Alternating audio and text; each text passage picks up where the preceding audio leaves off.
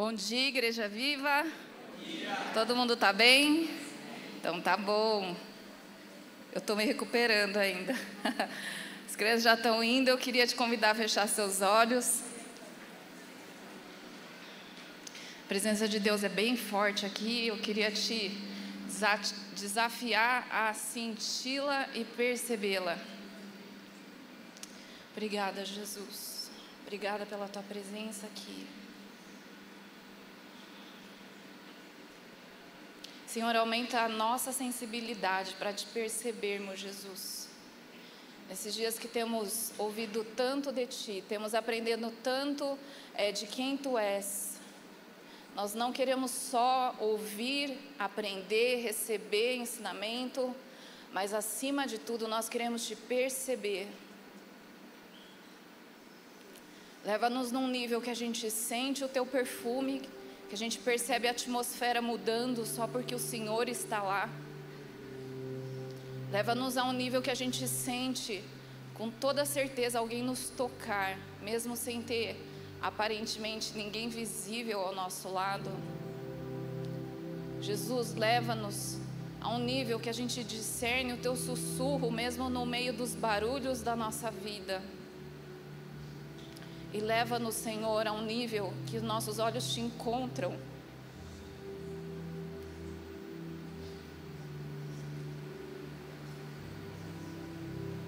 Mesmo quando estamos rodeados de uma multidão,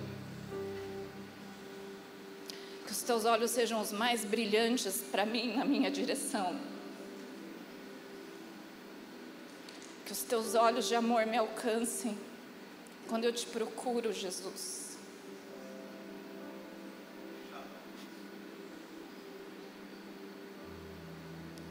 Nós queremos conhecer, Jesus, queremos saber quem Jesus é. Não porque ouvimos falar, mas porque nós sentimos e porque nós experimentamos. Leva-nos a um nível que a gente sabe te descrever, Senhor, em detalhes. Leva-nos a um nível de relacionamento e conhecimento de Ti. Que a gente consegue falar coisas que outros ainda não experimentaram e viram.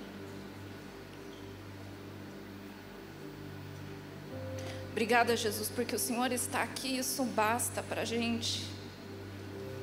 Tua presença nesse lugar é tão doce e ao mesmo tempo é tão grandiosa, tão majestosa. Nós chamamos Jesus, nós chamamos Jesus. No seu lugar, começa a falar o quanto você ama Jesus. Se faça presente aqui, Jesus. O Senhor é o mais famoso aqui. O Senhor é aquele que o nosso coração deseja conhecer mais e mais. Que o Senhor apareça e que a gente diminua aqui. Que o Senhor seja a única estrela aqui nesse lugar, nessa manhã, Jesus. Que a gente possa sair mais apaixonado por Ti, por causa daquilo que vamos conhecer de Ti nessa manhã, em nome de Jesus. Amém. Amém. Quem sentiu Jesus? Amém. Ele é muito bom. Antes de eu entrar na palavra, só um aviso muito importante. Semana que vem nós temos nosso último culto do ano, dia 17 de dezembro. Infelizmente, não, felizmente, gente, precisamos de férias, né? a gente não tira férias de Deus, of course, né? Mas tiramos férias, né? Tantos voluntários nos servindo, o Viva Worship, os ministérios todos aqui da igreja que servem, os voluntários, ministradores no ensino das crianças. E esse tempo é muito bom para a gente parar também e descansar. O corpo precisa disso, desse descanso. Se você é aquele crente que para você domingo em casa não rola, então tem várias igrejas amigas que, vão ter culto. Você vai lá, participa, somos todos corpo de Cristo. E é muito bom a gente conhecer outras partes do corpo. Então seja livre para ir, eu não vou ficar chateado, Renato muito menos. Só não pede para a gente fazer culto que nós não vamos fazer. Mas vai ser muito bom, aproveita seu tempo de descanso com a família. Mas domingo que vem, você vai pôr aquela roupa bem bonita, que nós vamos tirar muitas fotos aqui. Vamos ter a apresentação de um coral que eu fiquei sabendo deixou o Pavarotti no chinelo. Está é, tá muito ensaiado, muito bem preparado. Vamos ter várias coisas acontecendo aqui, então não falte. E a principal para nós é ver o ano da expansão e algo que tem queimado o nosso coração de alegria é ver Deus levantando novos pastores nessa casa. Então nós também vamos ter a ordenação do Marcos, da Virgínia em Hortolândia, que vão estar dirigindo Hortolândia, e também do Cris e da Mari, que semana que vem vocês podem chamá-los de pastor. Eles não vão olhar, você fala, pastor, pastor, eles não vão olhar, leva um tempo eles acostumarem, mas chama, o Marcos gosta, a gente chama ele pastor Marcos. A cara dele caiu o resto do cabelo. e nós vamos juntos nos alegrar como igreja, com tudo aquilo que Deus está fazendo em nosso meio. É obra do Senhor, né? Não fazia parte dos nossos planos, mas os planos do Senhor são muito maiores. Então não perca semana que vem, 10 horas, traga uma visita. Nós vamos falar sobre Jesus é a luz do mundo, então tem tudo a ver com Natal e vai ser um culto mesmo de colheita em nome de Jesus. Nós ouvimos já, estamos nessa série, Jesus é, e tem sido muito bom a gente conhecer Jesus, é, todas as afirmações que ele fez. Né? Então, aqui é muito importante que a definição do próprio Deus. Se você me perguntasse quem que a Priscila é, eu ia falar algumas características minhas que me definem, eu ia falar as coisas mais importantes. E essas, essas características que nós estudamos e Jesus falou são aquelas coisas principais que definem. Jesus é muita coisa, mas essas em especial são aquelas que ele, ele falou, ele declarou: Eu sou. Jesus falou: Eu sou o pão da vida. Nós começamos com essa ministração. Depois era: Eu sou o caminho, a verdade, a vida. Essa eu te desafio a escutar o podcast da Igreja Viva de Valinhos, porque nesse dia o pastor Michael Brudor, que estava ministrando aqui, a gente a gente não ia mandar ele falar o que a gente queria, né, gente? Então a gente falou: você é livre, prega o que você quiser. Mas lá não tivemos essa, mas tem em Valinhos, você pode ouvir o podcast. Depois nós ouvimos que Jesus é a ressurreição e a vida, Jesus é a porta das ovelhas, Jesus é o bom pastor. E hoje eu vou falar que Jesus é a videira verdadeira. Amém? Para a gente entender o porquê Jesus se declarou como videira verdadeira eu queria que você abrisse comigo em Isaías 5, nós vamos ler alguns versículos desse trecho. Isaías 5, capítulo 5, nós vamos ver como que a videira, ela aparece no Velho Testamento. Para depois a gente entender por que, que Jesus fala que ele mesmo é a videira verdadeira. Então aí em Isaías 5 fala: Cantarei para o meu amigo o seu cântico a respeito de sua vinha. Meu amigo tinha uma vinha na encosta de uma fértil colina. Ele cavou a terra, tirou as pedras e plantou as melhores videiras. Construiu uma torre de sentinela e também fez um tanque de prensar uvas. Ele esperava que desse uvas boas, mas só deu uvas azedas. Agora, habitantes de Jerusalém, homens de Judá, julguem entre mim e a minha vinha. Que mais se poderia fazer por ela que eu não tenha feito? Então, porque só produzi uvas azedas quando eu esperava uvas boas? Pois eu lhes digo o que vou fazer com a minha vinha. Derrubarei sua cerca para que ela seja transformada em pasto. Derrubarei o seu muro para que seja pisoteada. Farei dela um terreno baldio, não será podada nem capinada. Espinheiros e ervas daninhas crescerão nela. Também ordenarei as nuvens que não derramem chuva sobre ela. Pois bem, a vinha do Senhor dos Exércitos é a nação de Israel, e os homens de Judá são a plantação que ele amava. Ele esperava justiça, mas houve derramamento de sangue. Ele esperava retidão, mas ouviu gritos de aflição. Aqui é um, uma figura da videira no Velho Testamento, é Isaías falando e fazendo uma comparação de que Deus era o lavrador, era o agricultor, e o povo de Israel, seu povo escolhido, descendência de Abraão, seria essa videira. Então Deus cuidou, Deus chamou, a gente conhece a história que ele chamou Abraão para ser pai de uma nação e que levaria a sua descendência até uma terra prometida. E a gente vê toda a história no Velho Testamento. E, e, esse lavrador que é Deus, ele tinha um plano e ele cuidou de tudo perfeitamente. Ele lavrou a terra, ele limpou, adubou, abriu caminho para colocar as sementes para germinar, para que essa videira crescesse e desse muito fruto, frutos bons. Mas quando ele foi ver, o lavrador se decepcionou, ficou frustrado, Porque em vez de ter uvas boas, o que ele encontrou lá nessa videira eram uvas amargas. Uvas que não davam para ser comidas, não davam para ser usadas como alimento. E aí vem uma frustração de Deus, uma decepção e uma tristeza. E esse trecho aqui de Isaías 5 mostra esse lamento de Deus por ter tido sonhos. Ele falou assim: Eu até coloquei um lagar lá. Lagar é o lugar onde pega as uvas e fica pisando para extrair o, o, o, suco. Ele falou: Eu tinha tanta expectativa para o meu povo. E foi frustrado, porque em vez deles me seguirem e produzirem frutos bons, uvas doces, eles me abandonaram, buscaram outros deuses, eles foram rebeldes contra mim, e por isso todo fruto que eles produziram foram uvas amargas. E aqui mostra essa tristeza. É, eu não sei se você é assim, mas eu lembro desde a minha infância, faz muito tempo, a gente morava num lugar que de sábado tinha feira. E a minha mãe até hoje vai na feira. Ela não compra no Oba, ela gosta de comprar na feira. E ela vai com o carrinho dela. Eu lembro que uma vez de Natal eu pedi um mini carrinho de feira. Olha que criança, né, gente? Criança, fica a dica. A criançada nem sabe o que é carrinho de feira. E eu ia minha mãe com o dela e eu do lado com o meu carrinho. E a gente ia a pé para a feira. E eu lembro que minha alegria era encher o carrinho com as verduras, com as frutas, com tudo que a gente comprava lá. E meu pai, ele, ele já sabia todas as frutas que ele queria. Meu pai ama fruta, fica a dica também, quem está procurando presente de Natal para ele, da banana, ele adora. e aí eu lembro que a fruteira na cozinha ficava atrás dele, então a gente sentava na mesa da cozinha, numa mesinha, aí sentávamos nós quatro, eu, meu pai, minha mãe e minha irmã, e no dia, no sábado, que era o dia que a gente voltava da feira, a fruteira ficava nas costas do meu pai. Meu pai, a gente comia, aí saiu uma banana, aí meu pai comia. Aí ele virava, pegava um caqui. Aí ele virava e pegava uma fruta do conde. Aí ele virava e pegava não sei o quê. Ia pegando e descascando para todo mundo. E, eu, e, e, sábado era o dia que a gente, eu falava assim, pai, essas frutas são para a semana inteira. Tem que durar a semana inteira. Aí ele assim, mas olha que dó, deixar ela aqui na fruteira sozinha, vamos pegar. E ele saía descascando. Até hoje é assim, ele descasca tudo para os netos dele.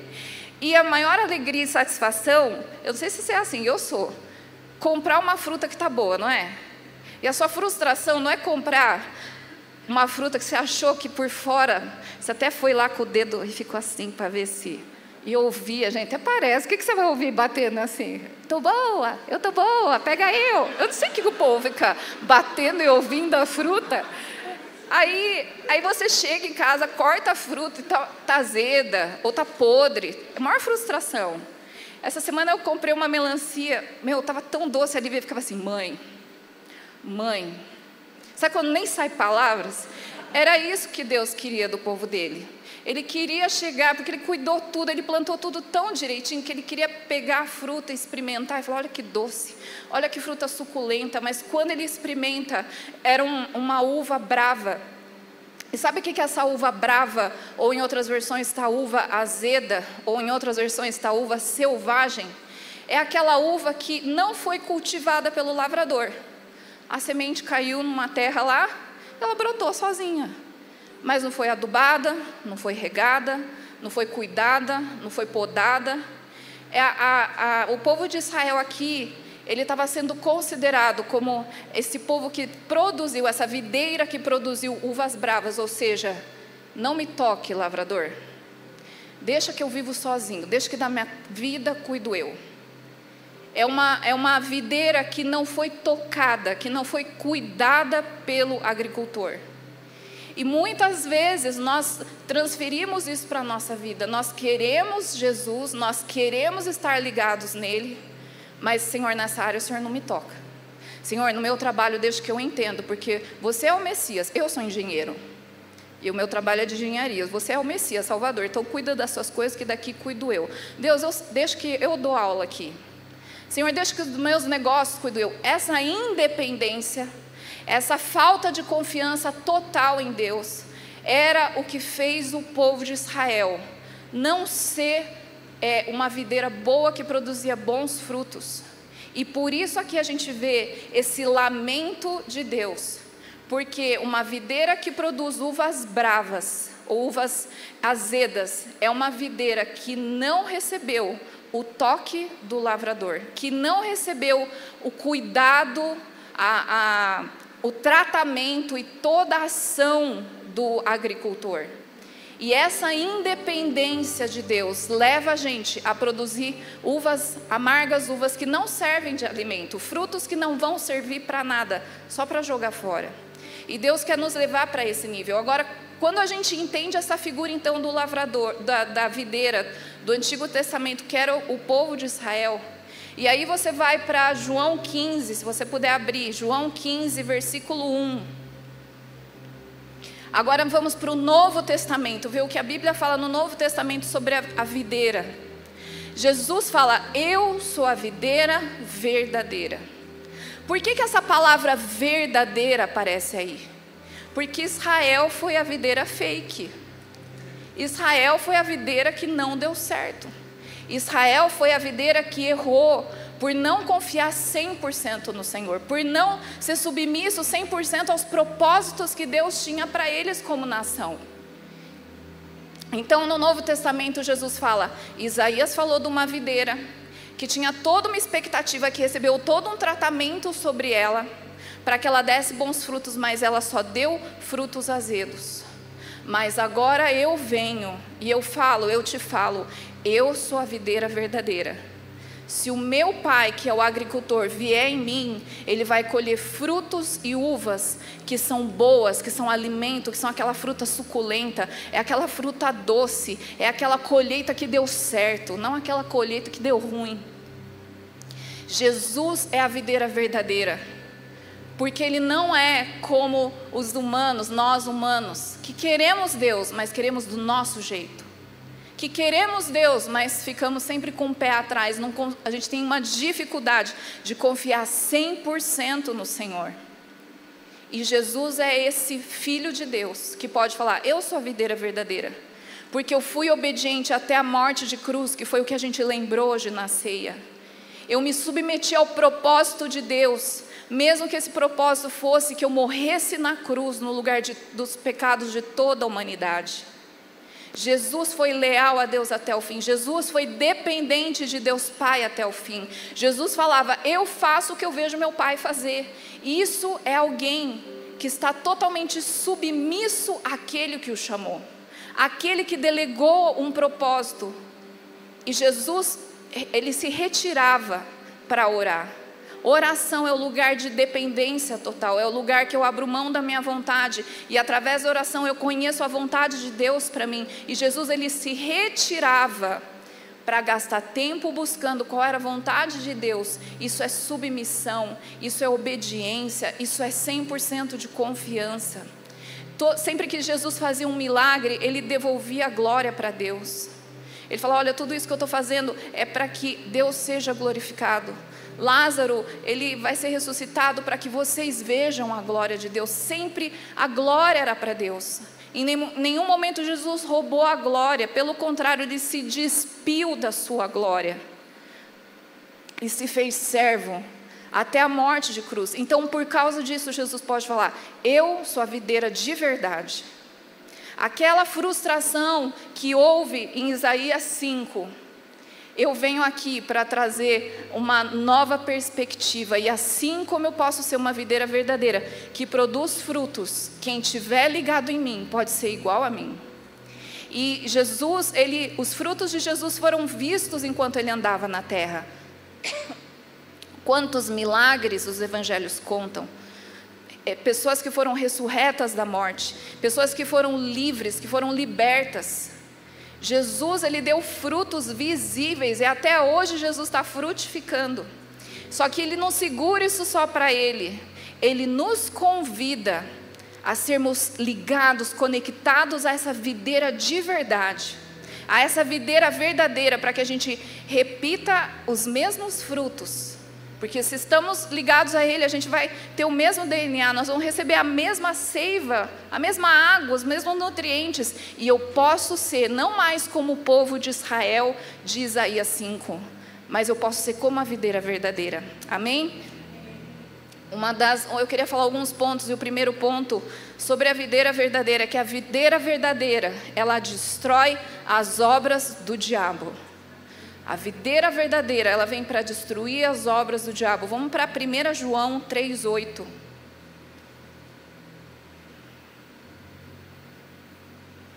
1 João 3,8: Aquele que pratica o pecado é do diabo, porque o diabo vem pecando desde o princípio. Para isso o Filho de Deus se manifestou, para destruir as obras do diabo. A videira verdadeira ela vem para destruir as obras do diabo. Como assim? A gente sabe, em João também fala que o diabo veio para roubar, matar e destruir. Como que o diabo faz isso na minha vida? Como que o diabo pode me matar, me roubar e me destruir? Uma das maneiras que o diabo usa é nos levar a produzir as obras da carne. Gálatas 5,19, vamos correr para lá agora. Gálatas 5,19.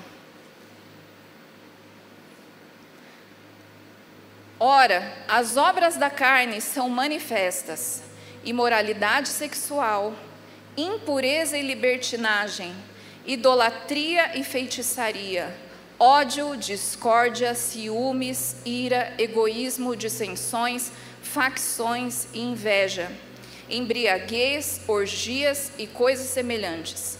Eu os advirto, como antes já os adverti, que os que praticam essas coisas não herdarão o reino de Deus. O diabo, uma das maneiras que ele usa para nos roubar, para nos matar e nos destruir, é fazer a gente produzir, em vez das uvas boas, essas uvas bravas, que são as obras da carne. Quando a gente deixa de produzir as uvas boas, a gente então está produzindo o quê? Uvas amargas, que são as obras da carne.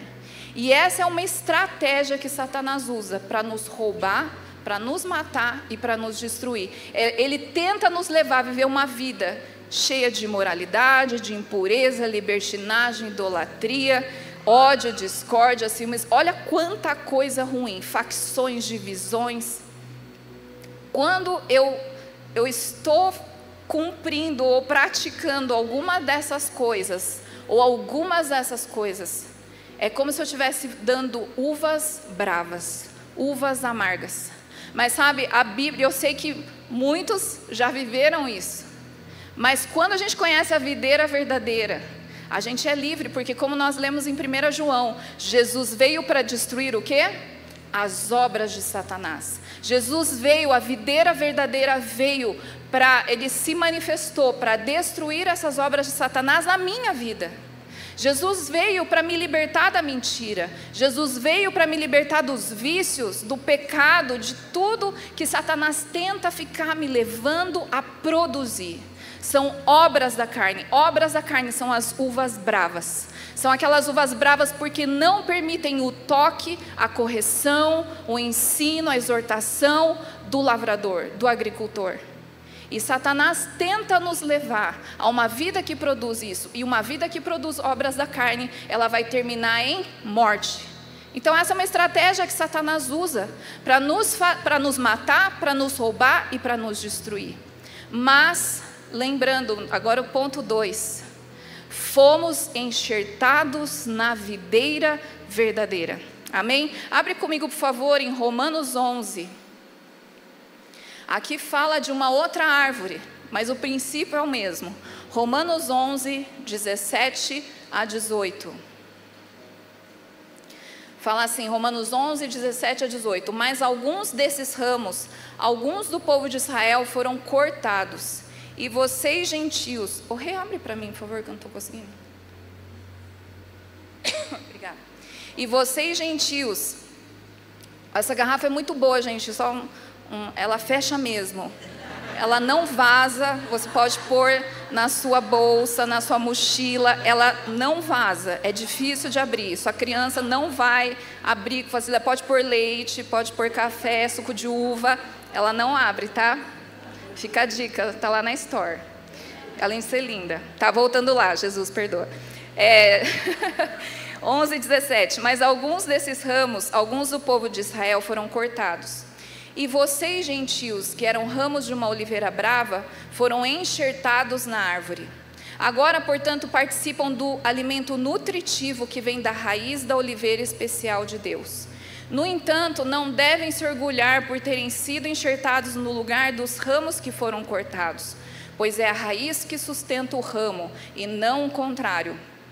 Olha aqui essa palavra em Romanos, fala que alguns do povo de Deus, ou seja, da descendência de Abraão, do povo de Israel, que a gente leu lá em Isaías 5, alguns que não produziram fruto corretamente, que abandonaram Deus, foram rebeldes, que escolheram outros deuses, eles foram cortados do tronco.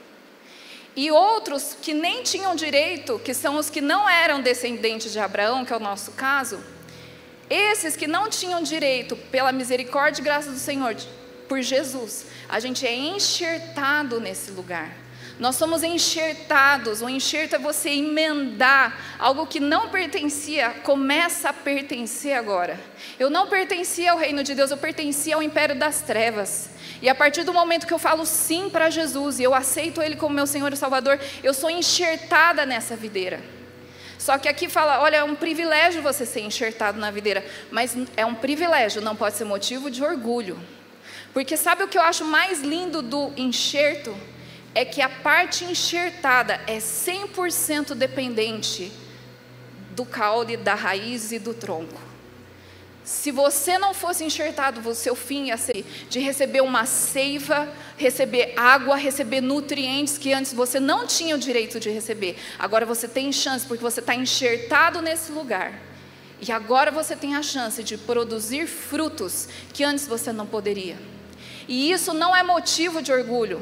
A gente não pode falar assim, estou enxertado na videira verdadeira. Queria ver o Renato fazendo isso. É. a gente podia, eu não posso fazer isso, sabe por quê? A partir do momento que eu sou enxertada, isso significa você é dependente. Eu não, eu não posso me orgulhar de ah, sou enxertada. Eu nem era do povo de Deus, mas Deus olhou e falou assim: quero aquela japonesa, e me enxertou. Não, é amor e graça. E ser enxertado significa eu estou no lugar de 100% de dependência. Se eu perder qualquer coisinha aqui, eu vou secar e eu vou morrer. Então eu vou fazer de tudo para que esse enxerto dê certo. E eu comece a crescer nesse enxerto e produzir frutos, até que chegue um ponto que ninguém nem desconfie que eu fui enxertado. Todos vão, todos vão achar que eu nasci lá, eu já era de lá. De tão bem é, ligada, alinhada que eu estou com a videira verdadeira. Amém? Esse lugar é, para que a gente precisa lembrar nós somos enxertados, nós somos 100% dependentes. Nós dependemos de Jesus até para as coisas que a gente acha que a gente é bom. Até aquelas coisas que a gente acha que a gente sabe fazer bem. Eu sou 100% dependente do Senhor. E se não é a graça dele, eu não vou conseguir. Ele me ajuda nas minhas dificuldades, desafios, limitações, mas sem ele eu também não consigo nem fazer aquilo que eu acho que eu sei fazer bem. Como nós precisamos estar ligados, conectados, recebendo esses nutrientes que vêm da videira verdadeira. E o terceiro ponto, frutificamos e somos podados na videira verdadeira. Frutificamos e somos podados na videira verdadeira. Volta para 1 João 3,9. A gente leu no 3,8 que para isso Jesus se manifestou para destruir as obras de Satanás. E continuando, versículo 9: Todo aquele que é nascido de Deus não pratica o pecado, porque a semente de Deus permanece nele. Grifa isso se você puder. A semente de Deus permanece nele. Ele não pode estar no pecado porque é nascido de Deus, ou seja, ele é enxertado em Deus. Quando eu sou enxertado em Deus, Fala aqui que é como se eu recebesse a semente de Deus. E quando eu tenho uma semente e ela está no lugar certo, recebendo o nutriente certo, o que que essa semente crescendo, recebendo o cuidado, recebendo a poda, recebendo a, a água que vem para regar os nutrientes, o adubo certo, quando essa semente se submete ao tratamento do agricultor, ao toque, à ação e o tratamento dele, que, que acontece com essa semente? Essa semente que eu pedi para você grifar é a semente de Deus que permanece em mim. Ela vai crescer e ela vai produzir aquilo que está em Gálatas 5, 22 e 23. O fruto do Espírito. Nós temos a semente, fala aqui em 1 João 3,9. A semente de Deus foi colocada em nós. Mas eu não posso me ficar feliz porque eu tenho a semente, essa semente precisa morrer, como fala em João 12. Porque se o grão de trigo caindo no solo não morrer, ele permanece só. Mas se ele morre para suas vontades, para o seu orgulho, para a sua autoconfiança, ele dá muito fruto e fruto que permanece. Deus colocou a semente em nós quando fomos enxertados em Deus, mas essa, essa semente precisa crescer a ponto de produzir o fruto do Espírito Santo, que é amor, alegria, paz, paciência, amabilidade, bondade, fidelidade, mansidão e domínio próprio. Contra essas coisas não há lei. O fruto do Espírito é a, a uva boa. As obras da carne são as uvas bravas, são as uvas selvagens, que não aceitam toque do Senhor. Agora, a gente não pode se limitar a produzir o fruto do Espírito. Porque em João 15, 2, fala que é, eu sou a videira verdadeira, meu pai é o agricultor, e versículo 1. Versículo 2 fala: Todo ramo que estando em mim, ou seja, que foi enxertado em mim, não dá fruto, ele corta. E todo que dá fruto, ele poda, para que dê mais fruto ainda. Você já fez uma oração assim na sua vida? Senhor, eu fiz uma varredura aqui na minha vida, eu não estou fazendo nada de errado, eu não estou pecando, eu não matei ninguém, está tudo bem, eu não tenho outros deuses, está tudo bem, de verdade, tá tudo, você está fazendo tudo certinho. E a sua pergunta é: por que, que está dando tudo errado? Se eu estou sendo um servo bom e fiel. Por que, que eu sofro tanto, Senhor, se eu estou fazendo tudo o que eu sei que te agrada? É porque Deus está nos podando, porque esses frutos que você está dando, ó, parabéns, são muito bons. Mas o Senhor fala, eu sei que você pode fazer muito mais. Pode vir muito mais fruto daí onde você está. Tem que ser quando eu sou podada também.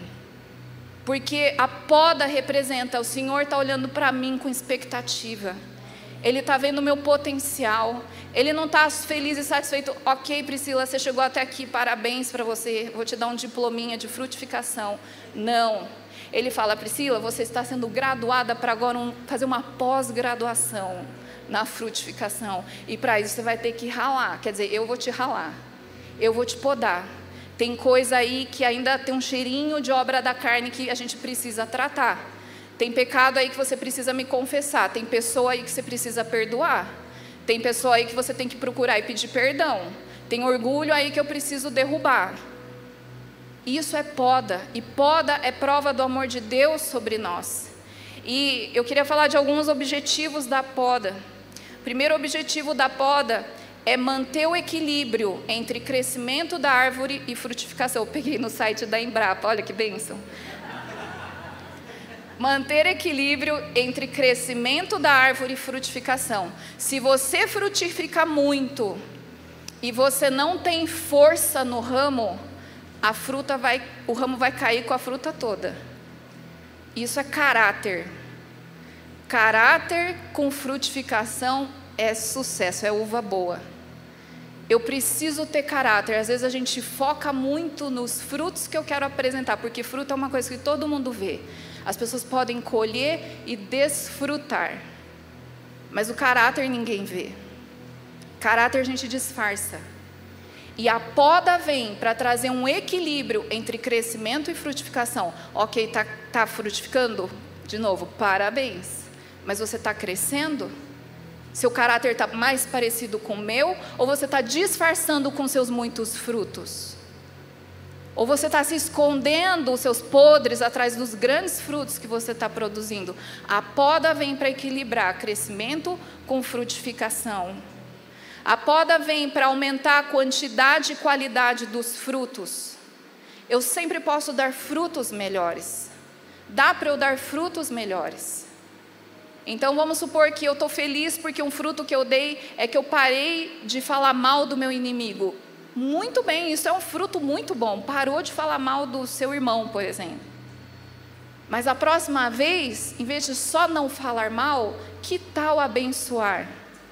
Quando eu consigo abençoar meu inimigo, significa que eu produzi um fruto melhor, porque Deus me deu uma podada. E aí eu abençoo ele. E aí, uma próxima vez, Deus vai me podando para que eu faça algo maior para o meu amigo. Eu vou fazer uma ceia de Natal para o meu inimigo. Nossa, fruto muito maior. Você não é meu inimigo. E aí a gente vai crescendo e crescendo e crescendo em frutificação. A poda nos ajuda a dar frutos mais doces, mais suculentos e maiores. A poda, e o último ponto da poda, ela estimula a formação de novos ramos. São novas pessoas que vão chegar para a videira verdadeira e vão ser enxertadas só porque eu estou recebendo poda. Você já pensou que um tratamento de Deus sobre você é um caminho para outros se achegarem a Jesus? Você já parou para pensar que ser podado por Deus, que às vezes você acha que Deus está sendo maldoso, que não está tendo misericórdia de você, mas aquilo vai ser um caminho em que você vai dar um testemunho e muitos ramos vão falar: Eu quero estar tá enxertado no mesmo lugar que você está. E muitos ramos virão só porque você se submeteu à poda. Jesus foi submisso à poda lá na cruz. E porque ele fez aquilo, por exemplo, hoje nós podemos celebrar a vida eterna como a gente fez na ceia. Uma poda de Jesus trouxe tanta salvação para tanta gente. Uma poda de Deus na sua vida pode trazer outros ramos através de você, através do seu testemunho, através da sua obediência. O agricultor, ele sempre vem para nos podar para nos esticar, para nos aperfeiçoar, para que a gente seja conectado a essa videira e a gente dê muitos frutos. Amém?